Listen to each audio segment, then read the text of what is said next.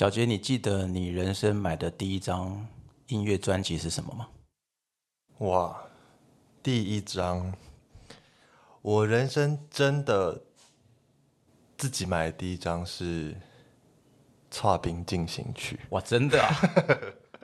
阿雅，阿雅，红豆，大红豆，绿豆粉圆米苔木。哇，所以你那时候买 CD 对不对？应该是 CD 了吧？CD，CD 我嗯，好像还是卡带，我忘了。你应该没有到 CD 你你有有有，我有卡带的末期，真的假的？有有有，很末期，就是那时候。阿阿雅是 CD 啦，但我中间还是有买过一两张卡带的。是哦。好的，各位听众朋友们，大家好，我是作词人严云龙啊、欢迎大家收听这一集的严云龙的非官方说法频道。在我身边的这位，应该是我非常嫉妒他年纪，应该是我这个邀请的几位来宾当中，目前是年纪最轻的。但是呃，他的他的现在的呃做的工作其实是跟我当时进入唱片公司做的第一份的工作是一样的，我们是都是唱片企划。是是那目前小杰他是索尼音乐的企划，是，对，那所以我们今天特别邀请到他来做一个 跨世代的对谈。不过，哎，所以听起来会去买《跨冰进行曲》的，所以你还应该蛮不见得是巴拉哥挂，对不对？其实我觉得我很广哎、嗯我很我喜欢的东西很商业，也可以很文青，嗯哼对，所以，但是我小时候真的就是很拔辣，很商业啦。我小时候很喜欢，我第二张买的是张善伟《萨库哼拉》，，OK，但很小，好像小学三年级。所以你你的跨冰大概是三年级左右买的，对，求求我妈，然后我妈就给我一个那个零用钱，我知道我我的人生第一张专辑是谁吗？我的人生第一张买的是方文琳。我不认识。方文琳那时候有个飞飞鹰三叔嘛，对，然后呃，我还买过红唇组，应该也没听过，对不对？但飞鹰三叔我听过，我听过飞鹰三叔。呃，就这个方文琳、裘海正跟伊能静，对，然后那时候他们的老板是呃刘文正，哦，讲出讲出来就是另外一个时代的事情。然后我只能说哦，不过，嗯，不过，不过我，我，我，我倒是比较好奇的是，因为呃，小杰好像不是一开始就是做唱片企划，对不对？是是，我其实本科是做设计的，我专科是做呃数位媒体设计，就是数位媒体设计。嗯游戏啊、App、动画，嗯哼，主要是这一类。所以你应该理论上也蛮喜欢看漫画跟动画的，还好，还好吗？我漫画还好，动画会比较喜欢。嗯我刚看你的手机桌面都还是动画的这个，火影忍者，所以，所以对你来讲，其实这些影音作品应该从小就影影响你非常大，是这样子吗？是我觉得应该是说我妈妈对我的教育，很放任，她很很放任。相信我，嗯哼，知道自己要做什么，所以我从小就是电视儿童，嗯嗯，所以小时候在播的所有电视，我一定卡通一定都会锁定，所以爸，所以他们喜欢看电影，也喜欢听音乐。对他们很喜欢看电影，他们每一个礼拜六日都会租 DVD 回家，嗯一定就会有礼拜六、礼拜日晚上一起看。所以，那你是什么时候开始发现自己，比方说对于这些影音啊、这些创作开始感兴趣呢？从蛮小的时候，耳濡目染。嗯是一直都有，应该从小学五年级吧。那你有没有小时候看到哪一个呃明星出来会尖叫，特别迷恋他，或者是徐怀钰、徐怀钰、徐怀钰、孙燕姿，小孙时候？小时候我我刚刚说拔蜡时期过了，就是在小五之后，我第一张买的就是风筝，风筝，然后向前你竟然跳过了我要的幸福，开玩笑，他真的跳过了。第一张是买风筝，是。对，风筝是第三张了嘛，对不对？应该是有绿光那一张。嗯哼，然后向前冲嘛，徐怀钰。徐怀钰也真的是，因为他他算是呃冲起来非常快，是然后第一张就卖了一百万张，但是他也是算是真的个人风格蛮强很的，强很强，就是那时候就觉得她好美，怎么可以美成这样？然后很有活力。嗯嗯嗯，我好像对很有活力的形象，小时候会把持不住。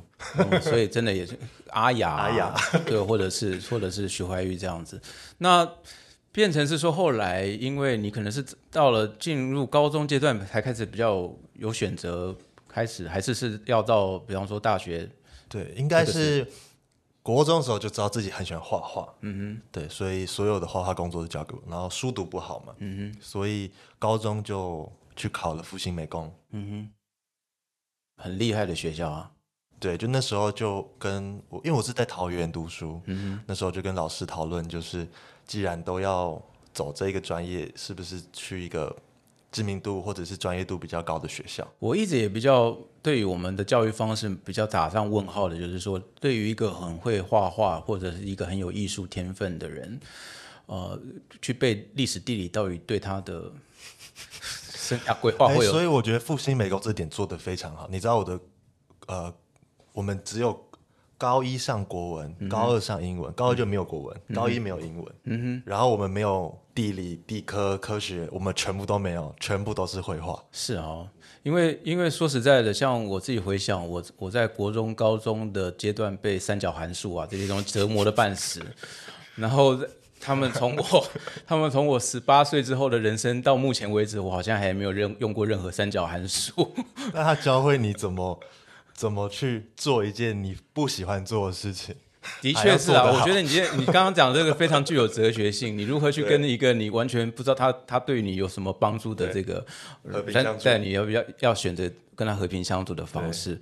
所以呃，在复兴美工的时候，你吸收了蛮多这些创作方面的养分吗？，对，我觉得那是人生转转转泪点。转泪点。对，我觉得是因为在进复兴之前都是吊车尾啊，在国中都是前后五名的，但我进复兴永远是第二名，因为我读书读不过第一名，但是我三年都是第二名。嗯哼，对我觉得那是转捩点，然后给了很多信心，知道自己这件事情可以做得非常好。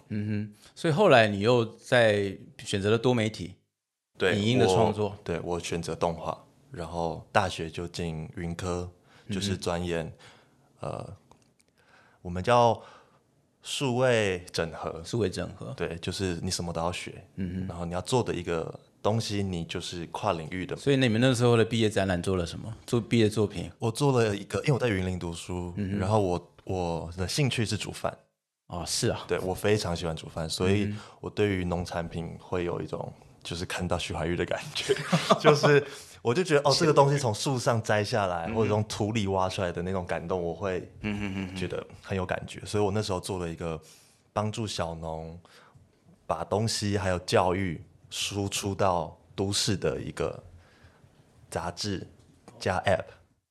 那那为什么后来毕业之后，你现在会住在这里？我其实呃毕业之后，很多人就毕业制作做完就找工作了嘛。对，但我那时候我们有一个共识，就是我们不是想要做一个得奖的作品，我们想要做一个可以改变一些事情的作品。嗯所以我们其实毕业完之后有创业了一年，就是去登记，我们才可以跟政府合作。就真就是你刚刚讲的帮小农的这这对个这个对对对，app 我们真的跟云林政府合作，做了很多在地的。嗯，科技的旅游啊，或者是真的把我刚说的杂志上架到成品上面，那一年在做这个。那我在这个过程中，其实我还是有在做我的本业，就是设计。是那那时候是在一个团队里面做电影海报，偶尔做一些帮忙剧照的部分。那那个团队主要是在呃大陆工作，大陆，所以你有过去，有有有有去过两三次。大概是哪一个区域？我去过北京旁边的沙漠，是真的 对，拍章子怡。嗯哼。然后我去过，我第一次出国拍照是去韩国拍那个杨幂。嗯嗯嗯。对，那时候做海报。那我因为在做这个过程中，我其实是自由的，因为做海报你不是无时无刻都坐在那边做嘛，所以我报演了报名了华研所。嗯哼哼，嗯哼，这就是开启我创业完之后的路，就是我报名了华研所，我好像只上两堂课，是然后第三堂课我就跟华研说，我因为要，我记得我好像要拍一个剧照，我也要飞到国外。那因为很多是团体课，嗯哼，我会拖累我的小队，所以我就自动去华研所跟大家跟听众大概介介绍一下。华研所其实我也没有很了解，但我据、据我所知是它是一个华研开启的一个对于产唱片业界的新人培训的一个课程吧。那他们其实很佛心，就是我记得好像不用交钱。嗯那他们会从茫茫人海当海之中寻找对于这个方面感兴趣的孩子，没错，那好像我那届是十个，嗯那我那时候就选上了。而且他应该是多方位的吧？对，就是有宣传、有企划、有 MR，嗯哼哼。所以你那个时候呃，也等于是在那个机会认识了大概整个唱片工业在做什么，是吗？其实我只上两堂课，堂我什么都不认识。然后我第二堂课就认识了一位我的转类点的贵人吧，嗯哼，玻璃姐，玻璃姐。对她也是一个很资深的前辈。嗯，那其实这件事就断了。嗯，然后我那时候也只是觉得，我一直很喜欢 MV 啊，嗯跳舞啊，嗯这些东西，我自己不喜欢，但我喜欢看这些东西。那我就会去想，为什么这些东西会被想出来，很酷，这是我那时候的想法。但我不知道有一个工作叫企划。嗯哼哼，对。然后事情就过了，然后我又回去啊当兵啊，或者是把那个一年事情结尾的东西做完。其实也在摸索我人生要做什么事情。然后我记得有一天，我带我妈妈去看五月天演唱会，是三月十九吧，我生日前一天。嗯哼，玻璃姐就传讯息给我，嗯，她就说她她刚到索尼，嗯，然后他想要来跟我聊聊，就是我有没有兴趣来做企划，因为他看到我的特质，他觉得我可以来做企划。对所以在这个之前，你并不知道企划要做什么，对？完全不知道。而且很巧的是，我那时候就在想我的人生要做什么，因为我觉得我的技能，我会的技能，我会的设计的技能其实是多元的。嗯但到底有什么工作可以把这些多元技能发挥到发挥出来？如果做摄影师，我只能按快门；我做设计师，我只能做用 Photoshop。嗯那还有什么事情？但我不知道有个工作是整合的工作。嗯那刚好那时候玻璃姐就询问了，我才知道真的有一个工作就是去整合你的眼界，整合你知道的事情跟你擅长。所以你就跳入火坑了。嗯，我我我我必须这样讲哦，这样听起来小杰是比我更适合来当企划的人，因为其实我当时候从啊、呃军中退伍下来，我去应征这个福茂唱片的企划，我那时候唯一的优势只有文字，嗯，但是我对于其他，比方说，因为因为简单的来说了，跟跟大家介绍一下，其实对于一个企划来讲，我们用一个最最粗略、简单粗暴的方式去做形容的话，就是你一张专专辑或是一个艺人，他所有看得到的东西，是。基本上都是企划在负责的，是。听得见的东西都是制作部在负责。是，所以呢，举凡这个艺人他们从头到脚，他们的造型、他们的服装，到他们到时候要选择露出的所有的平面设计、影像设计啊、所有看得到的 MV，所有听得到的、呃听得到的广播的这种广告字是。哦，广告或者是 CF，在电以前我们有常常做了，现在唱片公司好像也比较少在做 CF 了。呃，对于我们来讲，可能演这个记者会上面要用的短片，是。呃，或者是任何东西，只要它是影像看得到的，我们都可以说是其唱片计划要负责，包含以前如果有 CD 的话，CD 的设计那个原原标上面要做什么东西。整，个专辑的包装，所以我自己刚入行的时候，我完全傻眼，因为我在啊、当企划之前，根本也对于人家要穿什么衣服，或者是你要你的头发，尤其是女生，你的你的头发要做什么样子，我会心里想，那关我屁事。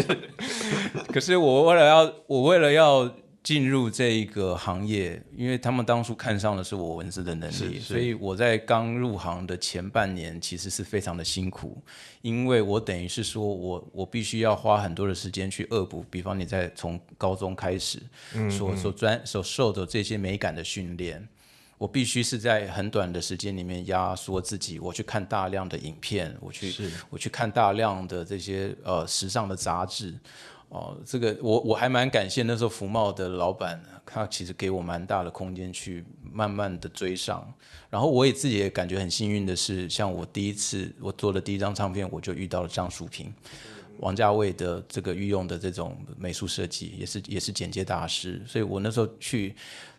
对于他的美感经验呢，就是说，哇，他他他所挑的每一件衣服，他所做的每一个判断，其实你你会知道说，一个好的好的这样子的有 sense 的呃企划人员，还有他们这些这些艺术工作者，他们加把他们的想法加进来的时候，他的确可以让一个一个人从呃没有人认识他，到他成为一个明星，变成一个星星在发光。对，其实其实我们算是造星者吧。是啊，我们是啊，造梦者吧？造梦者，我觉得是造梦。那那那我我我也想很好奇，就是说你现在从事这个工作多久？三年多一点点。还开心吗？我讲实话，非常开心，非常开心，非常开心。他有他有提供了一个舞台，把你之前所累积，因为等于是说你在哦这个之前所累积的所有的事情，基本上可以在这一个职位上面发挥到。发挥出来嘛？没错，所有嗯，包括刚刚说的动漫都可以，因为嗯哼，艺人有很多类型嘛。那像我做熊仔，熊仔就是一个很宅，跟游戏跟漫画有关的一个艺人，我就可以把我所有想玩的动漫的东西，在他的身上就可以做出来。那因为我们是非官方说法频道，所以我会问一些比较。简的问题好，那收入方面满意吗？不满意。收入哦，讲实话，就是跟同同年纪，嗯然后做相关的，因为当然也有朋友，比如说去科技业啦，或者是去跟更赚钱的行业。嗯但如果都是在艺术相关或者是娱乐业相关，其实我说真的。我的薪水我还可以，嗯哼，但是我对自己的要求，我会觉得远远不够。那你有没有想过该怎么办？有想过啊，就是 叹气。我现在，嗯，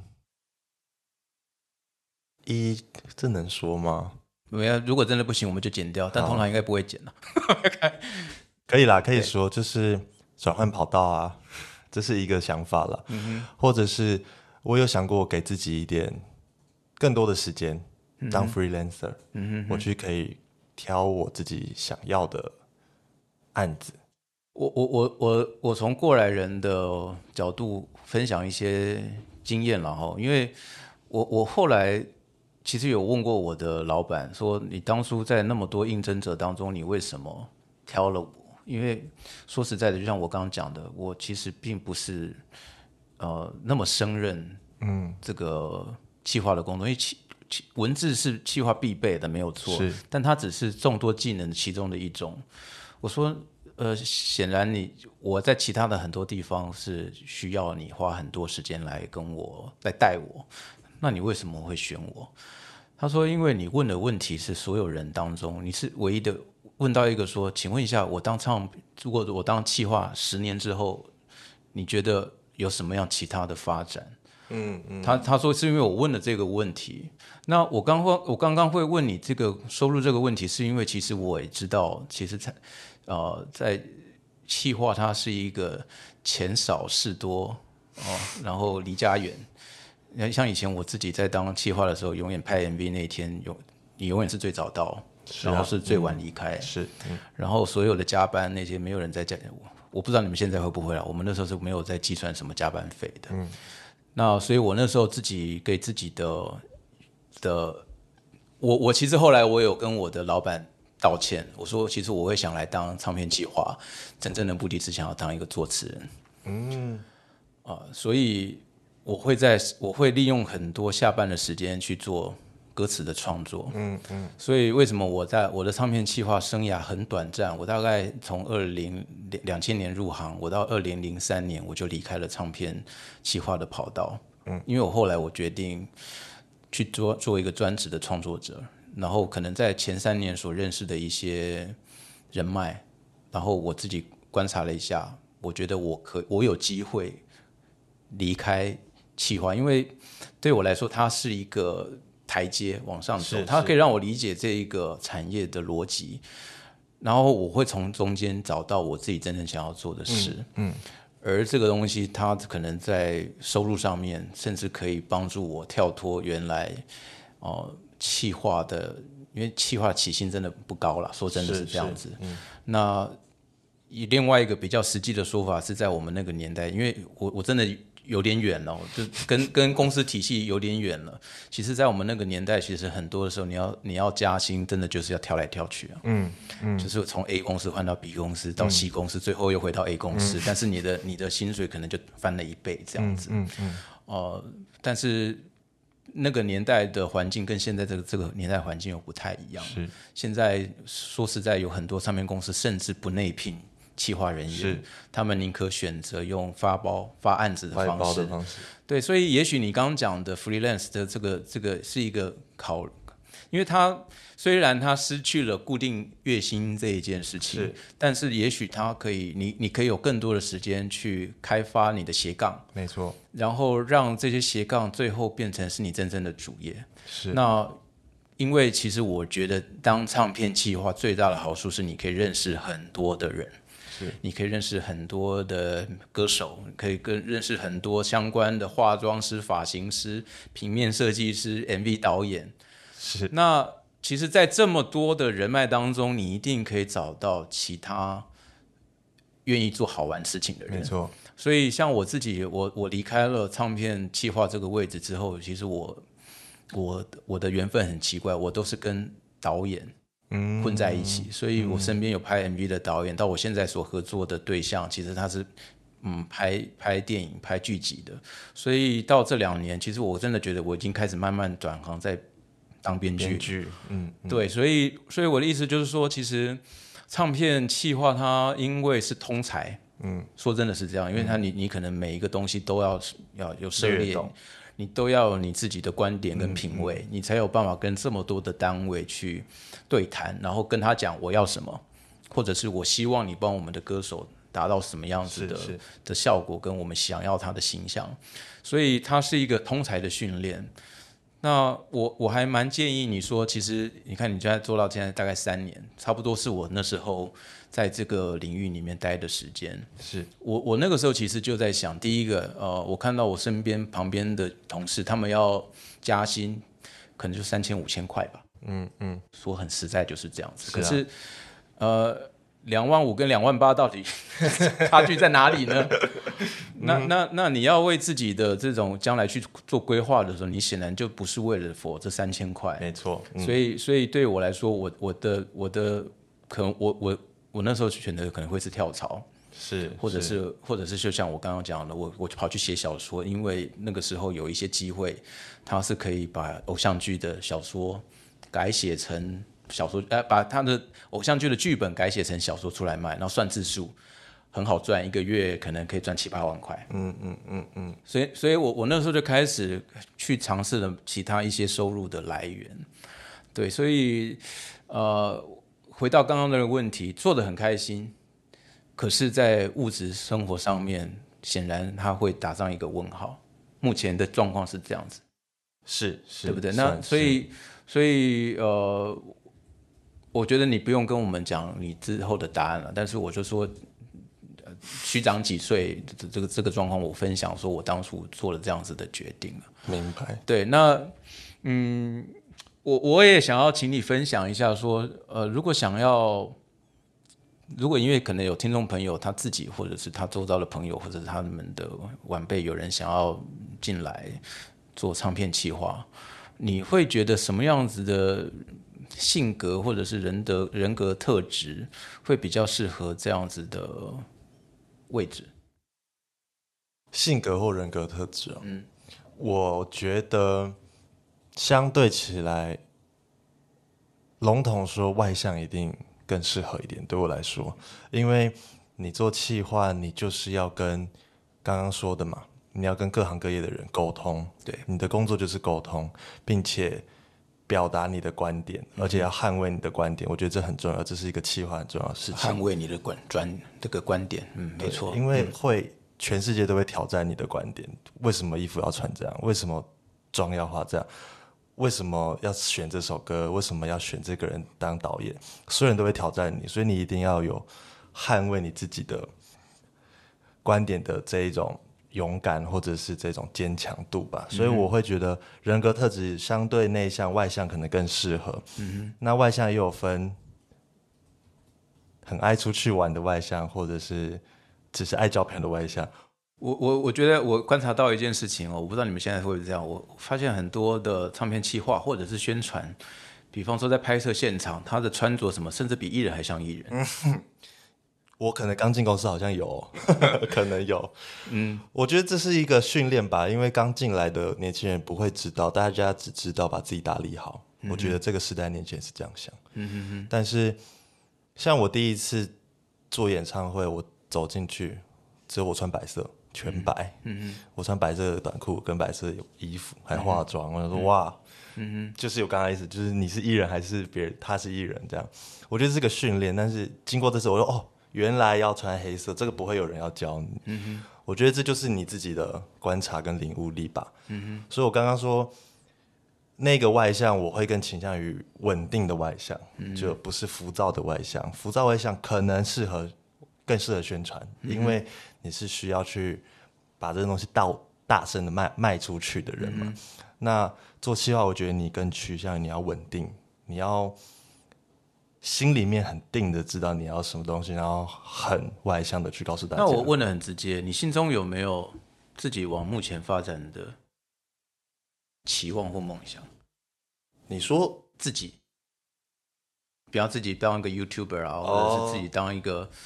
嗯嗯讲真的，我我对自己的梦想哦，其实我梦想对我来说，在两年前好像就先达成了一个，嗯哼，所以我我暂时没有一个大梦想，但我有一个目标啦。是。我的梦想就是九令啊，就是我很喜欢什么阿雅、徐怀钰，嗯哼，萧亚轩，九令，九令是我人生最后一个喜欢的偶像，嗯哼，然后我就。帮他做一张，希望是这样吗？这是我的梦想。然后，但是在甜蜜蜜的时候，我就完成了这件事情，就是我真的去。那你为什么不自己打造一个将来的九零呢？这不是我的梦想，不是你的梦想，完全不是。我不想要打造任何一个人，我想要我，所以我现在要说我的目标是我想要扶扶持着我喜欢的人。了解，嗯，对。那我喜欢的人对我来说，不是他早就出现在那，然后我去定定着他说我要开始接近他，我有一天要当他的什么？我觉得不是，是很多人我都不认识，很多艺人我都不认识，但是我会慢慢发现我很喜欢他。他就算没有人认识，但是我扶持着他，我帮着他，或者是我们一起做一些什么，我觉得这件事情是让我很快乐的。嗯哼，所以我的目标对我来说就是。我对于工作的目标，我会希望我可以帮助更多我喜欢的人，然后去做出他们想要做或者是我想要做的东西，在在他们身上，这是我想要的。那对于自己的人生，我我觉得我很清楚，我不会一直在这个产业吧。了解，嗯。那我问一个问题哦，就是说，我们我们作为企划，其实会有一块必须要跟艺人相处。那你觉得从你的角度来看，因为现在蛮多年轻人也想要成为艺人的。你觉得艺人他们是什么样的一群人？那从你的观点，你又觉得什么样的人才比较有机会成为成功的艺人？哇，艺人，你刚刚问题我第一想到就是自律。我觉得我最常骂的骂不是骂，就是说艺人的事情就是自律。你真的要够自律，你才有办法成为一个艺人，因为。对我来说，现在这个时代，你要做个艺人，已经不是你有才华这件事情，有才华只是基本款。嗯哼，对我来说，人品啊、自律啊、自我要求这些东西是更难，而且是更让人仰慕你的。对我来说，就像大家喜欢花一句话，很壮的身材啊，很苗条身材，其实我们爱的不是那个肌肉，对我来说是爱一种。他的自律，因为是你永远达不到，因为你没有那个自律，所以我觉得一个艺人会发光，就是因为他的自律，他在某一个部分的自律，不管是身材、外貌，或者是他的才华、他的声音，都是自自我非常严格，是你你这辈子达不到的东西，因为我们没有那个自律，我们没有那个坚定的东西，所以我觉得那个东西是艺人必备的东西。了解。好啊，我觉得今天第一个阶段，我们谢谢小杰分享一些，因为我通常在第一节阶段会比较针对来宾各自己，我说常常会问说你怎么最为什么会坐在这里？嗯，哦，就是你你你之前可能做了一些嗯决定，或者是你你刚刚一直强调出现转类点，或者是出现了一些 key person，他带你啊进入到这个领域里里面来。那下一个阶段，其实我会比较聊一些真的是在企划工作上面的的事情。好不好？那今天非常大家收听这一段节目，而且我们非常谢谢小杰的加入，谢谢谢谢谢谢大家。谢谢。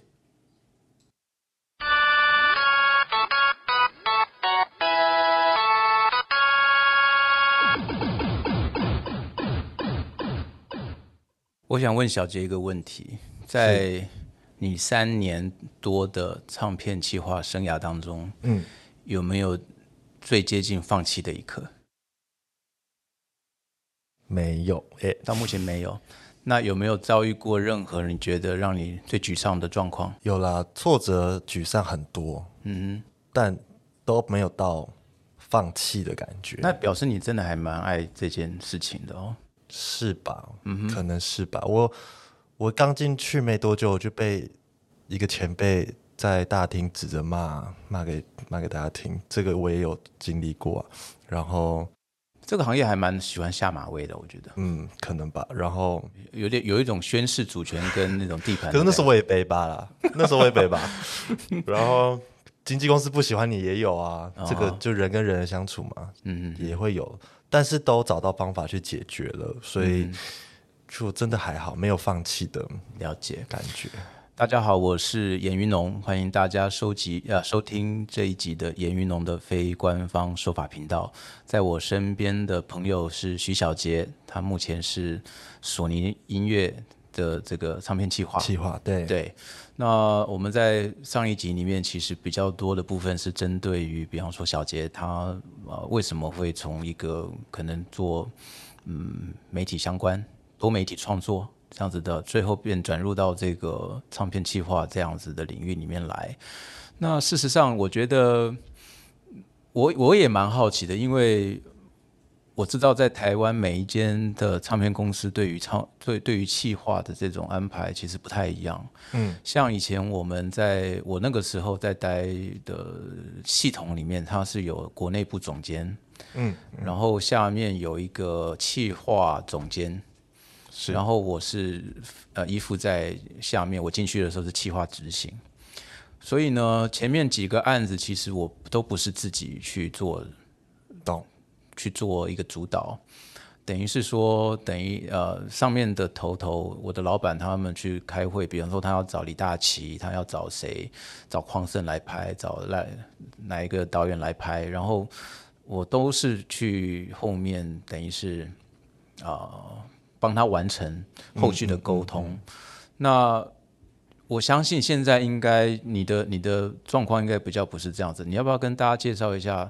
比方说你那时候刚刚进入索尼，嗯，这样子的环境当中，一开始呃公司是怎么样安排你的工作的？OK，其实在，其实差不多。嗯我刚进来的时候，我也是计划执行。嗯那执行的工作就是帮助会有个企划头。是那这个头，其实在我们公司应该是，呃，我们一样会有企划总监啊，或企划或企划副理，就是那是职位不一样。那其实对我来说，在工作上很单纯，就是一个主企划配一个执行，嗯就是这样。所以我当刚进来的时候，我就是执行。那执行其实我觉得这是一个必经过程，因为你做执行，你才有办法真的知道每一个环节在干嘛，而且到底标准环节是什么，是，谁在前谁在后。所以我在做执行的时候，我真的吸收很多很多，而且我自己觉得蛮快的。那要是遇到一个他分来的，因为在做执行的这个阶段，你不可能选艺人嘛，是对不对？因为通常都是呃，你的企划头他接到了什么样子的呃委任，对，然后他你就必须要去把这个艺人帮他去做规划。没错，那如果这个艺人对你来讲，你一点感觉都没的时候怎么办？没 feel 就是当工作啊，有 feel 就是当好玩的事。我觉得就所以这个阶段大概过呃持续了多久？我做执行真的好像只做一年多一点，嗯哼，一年所以不到半意思就是说，过到一年一年半之后，就直接有分案子到你手上了吗？是是那那个这个分案子的过程是呃上面指部还是上面指派，还是说你自己可以有？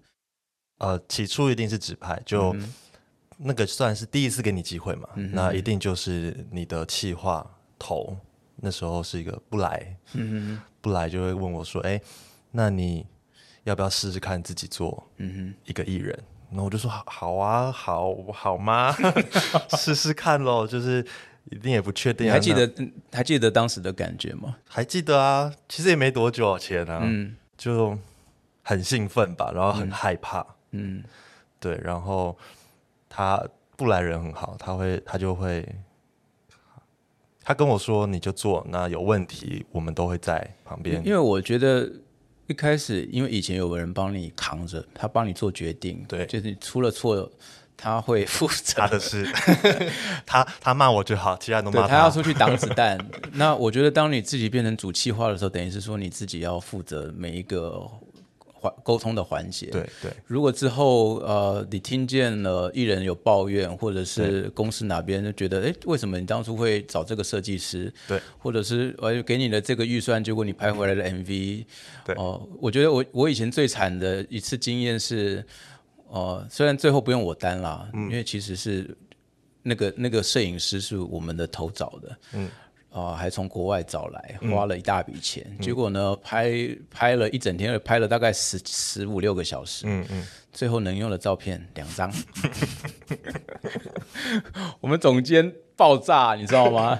那我那时候其实你又有一点庆幸，但是你又觉得啊，我好像应该要站在同一阵线。嗯可是我会想想，可是可是过程当中决策我没有参与决策过程关我的，事，对啊，但我我也觉得是说，因为创作这件事情是非常主观的。是啊是，然后好与不好，其实我我想我们邀请来的创作者，比比比方说这些摄影师，我觉得在那个当下，他其实也是拿出他最大的热情，跟他自己对于绝对是，这个、这个艺人他们给他的感觉，然后他去捕捉到那些瞬间。嗯。但很显然的，可能是沟通的问题，或者是什么，它并不符合我们这张专辑的需求。嗯嗯，所以我就记得那张专辑很惨，然后我们还找了都是很贵的发型师、很贵的摄影师，就最后我们在找平面设计的时候，总监就就就就这两张可以用。然后，然后我就我第一次感受到这份工作它的残酷之处了，嗯嗯。就是说，呃，第一个，因为你是拿着公司的资源是，去发，你跟你讲发包嘛，其实蛮蛮其实就是嘛，对吗？就是。然后，然后你邀请来一群人来为这张专辑做创作，然后你必须为他们的表现做最后的责任的责任，你要扛起来。是，对，所以我我会觉得那个就是因为又不是我实际下去拍，对不对？然后他找衣服的过程又不是我飞去日本找，因为以前常常就会有一个很大的状况，就是如果你你希望他的衣衣服特别一点，你可能你不可能在台湾找嘛，对，所以他通常会要求说你可不可以给我一笔预算，然后我到哪边去买。然后你也知道，其实呃时代的不同，我们那个年代没有 Line 可以直接传照片，对，所以我相哎信对啊，那那时候要怎么？所以那时候就是很大的赌注，你知道吗？哦像、像我说，我们去张淑平那边，他在香港买衣服，嗯，我们飞过去，我们还要预留一天，就是说，如果我们现场看所有的衣服，我们是不满意的，他要多留预留一天，是让他再去买一次。哦，那那后来因为有了智慧型手机，是可以传这些这个影像跟对这个这个之后，我们才可以直接看出总监会跟你讲，他这件衣服不好。嗯嗯嗯嗯，我们以前呢很好笑的是，一那个打电话回去，他说衣服怎么样？他说还不错啊，什么颜色？呃，用形容的吗？介于介于粉红跟桃红之间。然后呢，还有什么？那上面有点点。好好笑，就是用想象的，用形容，的，因为因为没有办法，那时候没有办法直接传输。嗯嗯嗯，然后你知道吗？我我又问比我在更资深的这些，不管是企划或者是宣传，我说：“哎，你们以前没有手机，对，那你们怎么去联络？比方说，我今天带了艺人跑出去跑通告，然后我、啊我跟那些那个工作人员走散了，我怎么办？”他说：“我，所以我们都会有，我们都会有。如果如果我们走失的话，就是我们走散的话，我们要去哪里集集合点，对，或者是怎么怎么，或者我们都打给谁？嗯嗯嗯嗯，都都打给某一个联络人，请他再帮我们告知说我们现在要去哪里集合。所以我就说，其实随着媒媒介媒体的不呃不一样，所以我在两千年年两千我是两千年到二零零三年这这三这三年在当企划，嗯，所以我会经历到我刚刚讲的很荒谬那种打电话来问我说，哎、好不好看？我只能用言语去描述，但是那一点都不精准。那那我想，对于你们现在来讲，很多时候是其实是比较快的，因为这个东西，就算他去日本挑衣服干嘛，他可以当下拍拍了之后回传给你，我们可以当下做判断，说这个东西适不适合我们的艺人。对，可是对于我们那个时候，它更是一一笔个一个赌注，你要更相信你所选择的工作人员。对，对，所以，呃，我我想对于现在来讲，它的资讯交换是比较快的。那我我想我想要请你跟大家分享的是说，呃，可能你一开始你接到一个企划案，比方说他把一个艺人交到你身上之后，你大概会有哪些工作的流程？OK。嗯。最首先一定是我会希望跟艺人直接面对面的聊天，就是我要真的知道他是什么样的人，因为他就是一个人嘛，对，所以就是用很动物性的本能，他是什么样的人，他给你的感觉是什么，然后我会逼自己喜欢他。嗯哼，对，我觉得这很重要。做企划对，很多时候是，逢场作戏嘛，我觉得做企划最重要的是你要爱你的艺人。这的确是啊，对对，嗯，那如果他本来就自带他有的魅力或怎么样让我喜欢，那就会很好做。对，嗯那有些艺人就是你需要告诉自己催眠自己，要催眠自己，然后你要找到一个点，那这个点就会是我做企划时候很重要的东西。我做所有事情，我就会想到，就是因为这个点，比如说，比如说他很会给你一个微笑，嗯哼哼，或者是他很会讲一些打气的话，嗯哼。这些都是我去发展他的人格特质，对对他什么地方是最有机会可以被观众喜欢的？对，我觉得这就是、我也很自私吧，我不会我不会做什么功课，说什么哦，我看大家都喜欢他什么，我就很直接，就是你会比较去挖挖掘你自己对于他的观点。对，因为我觉得我是我要捍卫我的想法。如果我今天哦，网络上的人都觉得他怎么样，但我当然会做功课，我也这样觉得，我就会吸进去。但我真的觉得还好。那我硬做，到时候路有点歪，说我我我会嘴软，因为我最一开始就觉得还好嘛，所以我会逼自己找到喜欢他的点之后，后面发展的东西我就要循着这个点。那最最一开始应该就是做提案吧，你就是要把很就是很工作嘛，你要把他劲敌或者是他相近的人这些都先分析出来，找到不同之处嘛。嗯哼，找很多 reference。对，找到不同之处，他可以发展的东西之后，就找很多参考。你你对于 reference 这件事情，你喜欢这个文化吗？还是它是必要之恶？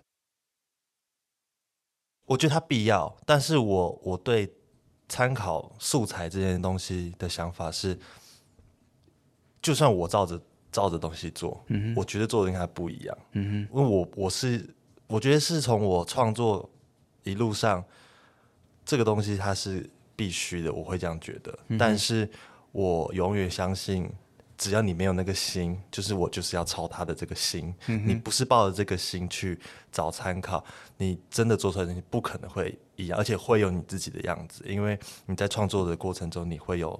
你有脑子嘛？你会改变很多事情，你会想到很多事情，所以你参考在这，最后的东西一定会不一样。所以这也是我自己在做参考资料，让公司更明确知道我要干嘛的时候，公司需要去认识我嗯的一个过程。因为很多人会觉得，我看到那提案过去，是不是这张专辑大概就是长这个样子？嗯但是往往我做出来就不是。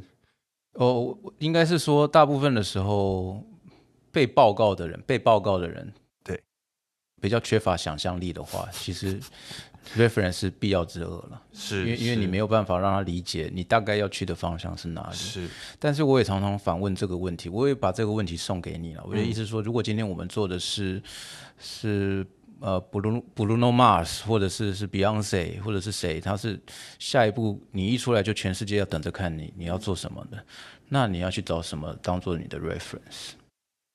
我觉得这很简单，对我来说，就算他们也一定有 reference，、因为这种东西是循环的、啊。嗯哼哼，对啊，我相信他们在做的时候，他他可能只是想要做，比如说二十年前奥黛丽·赫本的一个什么感觉，嗯哼那他现在一做出来，他就是一个新的东西。对我来说，他还是会有一个他，因为对我来说，想法是你经验的的累积嘛。就算你今天梦到什么，也都是你一定经历过或看过的东西，不可能是零到有的东西。所以，只是你有没有办法把这东西变成是你自己的，对、哦对，嗯，嗯，重新诠释变成是你自己的东西。是是那呃，你们现在应该还是要写新闻资料吧？要啊，哇，那是我觉得最痛苦的事情。是吗？我觉得我对我来讲，可是你文笔那么好，这就是因所以为才痛苦。对，所以因为我会觉得，为什么我永远在写这种呃两千年最受期待的声音之类的？我懂，我懂。那其实我并没有那么期待啊。我到现在还在写二零二一年最受瞩目的男生，但是你要你要催眠自己是就是这样子。我就我也很讨厌写新闻资料，因为那就是个很枯燥乏味的事情嘛。嗯，所以我就会把它当成就是工作一环，赶快让它合格，哇塞，你真的超级乐观，然后跟赶快超级正向思考。然后这东西完就赶快去做我喜欢的事情。呃，所以所以那你自己最 enjoy 的过程是哪一块？在这么多企划有那么多的区块的范围里面，我觉得还是回到我自己，就是影像类吧。我对于服装啊、拍照，服装还好。我对于摄影、设计、MV 跟宣传，跟宣传。对，现在网络现在的企划要去参与选歌吗？看艺人、看看公司。那我现在参与的多半都要都要一起下去选。一起选，那比方说，刚刚歌词方向的确定，也是看艺人。那我现在参与的也多半是企划，可以希望希望企划多主导一些文字的方向那。比方说我们之前有合作，呃，你有提了一些想法，对对，嗯。然后你有你有想要自己也尝尝试一下，比方说呃写写歌词吗？我觉得这就跟严老师当初入行一样，你觉得你的视觉很弱，我的文字是我的弱势，所以我很努力在精进这件事情。那我觉得是，嗯，因为文字这东西比较怎么讲抽象，对我来说，就是它的好不好，嗯，没有这么直观的可以马上感觉得到。是，所以我进公司的时候，好像大家都觉得文字还不错，但我自己知道文字不好，所以我就很努力在提升。那最近的确就有人来问我可不可以写词，然后我有去尝试。对，这是我现在跨出我觉得我觉得得可以尝试看看呢、因为如果尤其是你自己的艺人，你对他是最了解的，对。那你要你的 AMR 要把它这些歌词发给其他的作词老师的时候，其实他还是要经过这个沟通的阶段。是是但是这个沟通的阶段，因为通常都很浓、很压缩，而且很笼统。对基本上我们收到的关键字永远就是不拖那几个，对对 友情、梦想啊，什么什么什么。对你，你你也知道能够用的形容词就那几个。姐妹兄弟，对，那那意思就是说，其实呃，气化，你你想想看，从从以前到现在，我常讲了，你去观察九零年代的大唱片公司，他们其实每一间大唱片公司都有一个好的制作人作证着，嗯嗯嗯，因为一个好的作词人，其实他可以用帮帮助大家用文字去帮助定掉很多东西。是。对，所所以你看，之前有姚谦老师，有许常德老师，是。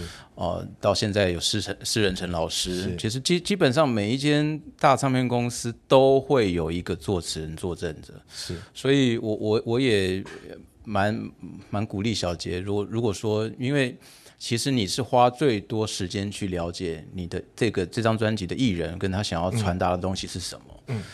那我我觉得其实你真的可以好好开发这一块，所以像那时候我们有合作了一些歌嘛，对那我我我为了为了想要鼓励小杰，所以我我因为那个歌词原始的概念是小杰提出来的。是那其实，在以往很多的状况下，啊，作词人直接会把这个概念拿走，拿走然后去写成歌词，然后他他就把所有权利拿走了。是这个是这是一些呃业界的惯例了。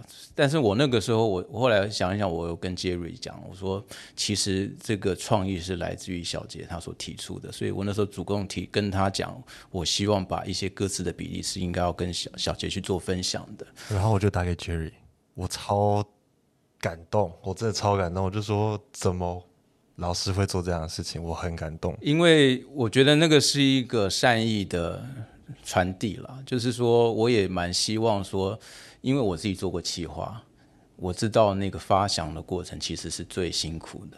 那没有没有道理，你辛辛苦苦想出来了一个一个好的概念之后，被人家拿走，然后你什么都分不到，然后你你只能一直催眠自己，我是造星者，我信我是造星者，可是我实际什么东西都没有得到这个回馈，所以这个是这个是我做到现在，我希望，嗯、我不知道我能够造成什么，但是我说至少我自己所经历的案子，我希我会希望用这样的方式回头跟跟你讲说，你其实呃做了 good job，然后然后希望希望你可以呃继续再帮下一个案子、下下一个案子都保持这样子的信念去、去做了，对，所以气化真的是一个因为什么东从头到尾都要去顾及的工作，而且相对来说，它它的回收都不是在当下的。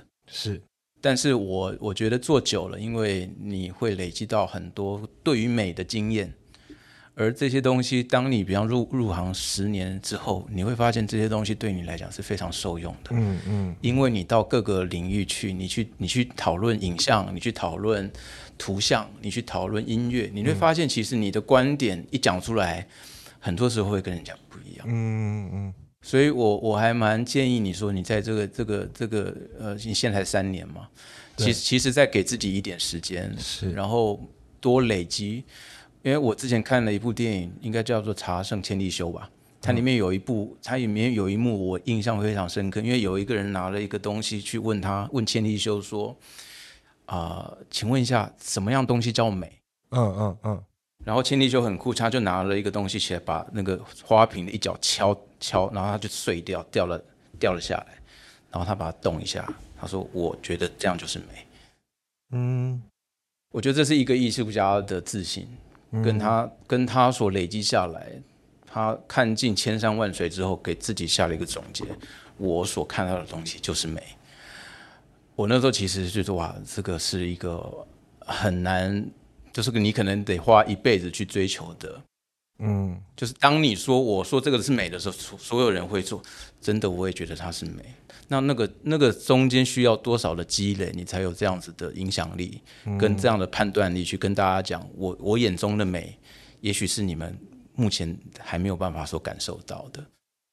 我觉得从我自己的经验来讲哦，我我一直认为，其实像我们做企划或者是做宣传，我们我们一直都是在帮别人抬轿子啦。嗯，那我我也跟一些自己身边，尤其以前福茂的老同事在谈，我就说，你看过了二十年，我们回头看，我们到底留下了什么？嗯，就是当当这些呃你做的明星，从当初的素人到了现在可能年数数数亿，但他也不会把钱分给你。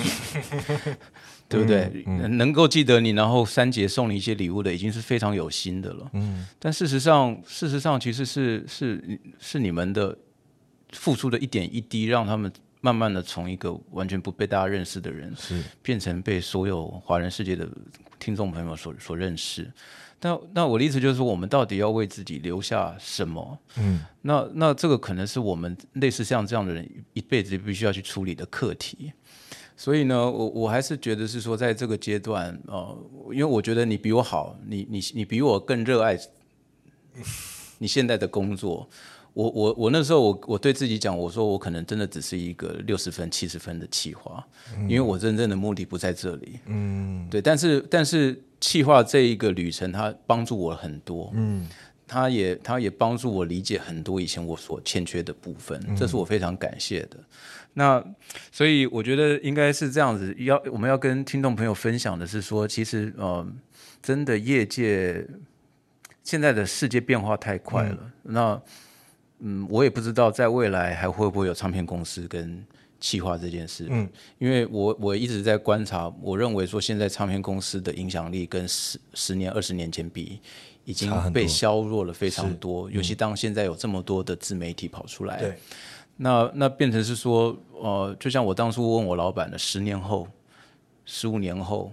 我们到底如何自处？嗯，也许我那时候我已经退休了啦，但是但是也许你的人生才刚刚迎向第一个第一个高峰或者是什么？那那也许就是在这个过程当中你要去做选择。那你接下来的十五年，你要你要为什么东西去奉献？嗯，变成是我们这样子的人在思考每一步的时候，必须要去做好思考的。嗯。